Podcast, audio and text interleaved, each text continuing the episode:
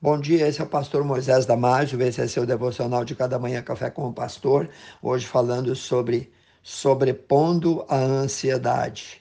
No livro de Filipenses, capítulo 4, versículo 6, Paulo nos diz assim: Não estejais inquietos por coisa alguma, antes as vossas petições sejam tudo conhecido diante de Deus pela oração e súplica com ação de graça você já ficou com vontade de virar a mesa, vontade de explodir, de fugir para bem longe, de não querer ninguém por perto? Pois é, esses são reflexos da ansiedade. A ansiedade é a maior doença do século. Metade de todo mundo que você conhece, sem exceção, sofre com ela, cristão ou não. Ela é uma visão miúpe, distorcida sobre as coisas e sobre as pessoas. Uma grande maioria está olhando e focando o problema em vez de olhar para Deus. Os cristãos de Filipe estavam vivendo em um mundo cercado de problemas, de perseguições. Paulo, apóstolo, estava no corredor da morte quando ele escreve o livro de Filipenses. Estava na antessala do martírio, vivendo o seu calvário. Ele já estava com os pés na sepultura. A ansiedade, vem com mais força quando olhamos as circunstâncias e os contratempos à nossa volta, em vez de olharmos para Deus que governa as circunstâncias.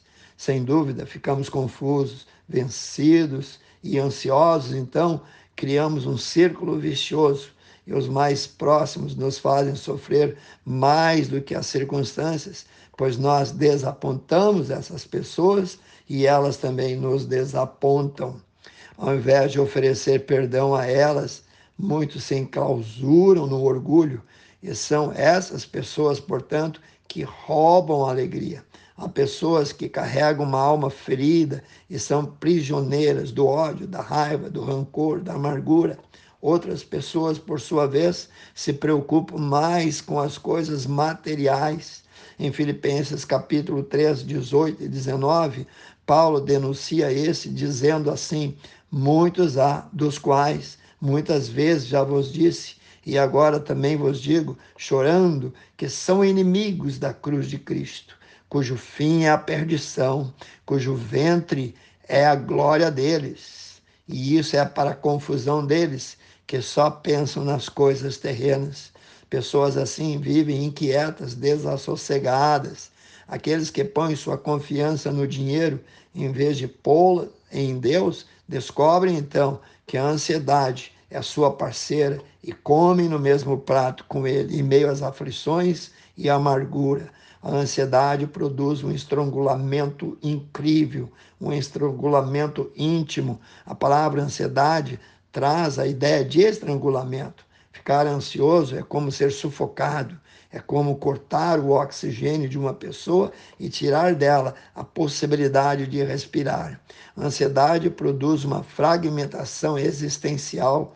A pessoa é rasgada ao meio, ela produz uma esquizofrenia emocional. A pessoa fica cada vez mais envolta na ansiedade, fica apreensiva e fica assim por mais da conta, perde o equilíbrio. As nossas esperanças certamente nos puxam em uma direção e os nossos temores nos puxam em outra direção oposta. Assim ficamos rasgados. A ansiedade rouba nossas forças, esgota, tira as energias antes do tempo, já que uma pessoa ansiosa normalmente antecipa-se aos problemas que ainda não aconteceram e quando os problemas chegam, se chegar, a pessoa já está fraca, fragilizada, tomada pelo nervosismo. Isso mostra Acima de tudo, falta de fé, falta de confiança em Deus. A ansiedade é a incapacidade de crer que Deus está no controle.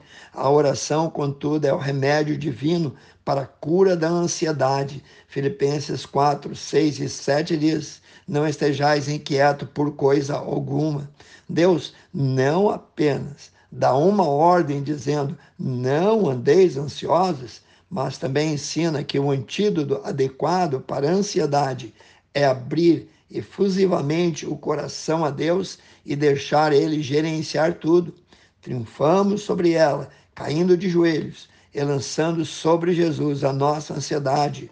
Onde a oração prevalece, certamente a ansiedade desaparece. Pense e repense nisso, precioso Deus, abençoe cada um, cada família, cada lar, cada criança, cada pessoa, Senhor, que ouviu, que luta contra o nervosismo, a ansiedade, a angústia, que abate, Senhor, muita gente trazendo muitas vezes a miséria espiritual, o combate, ó Pai, vencido pelo pecado. Pai Santo, abençoa, guarda, cuida. Eu peço e oro, Senhor, no nome daquele que na cruz do Calvário perdoou os nossos pecados, venceu a morte, o diabo e o inferno. Eu oro em nome de Jesus. Amém. Se você gostou, passe adiante e eu te vejo no próximo Café com o Pastor.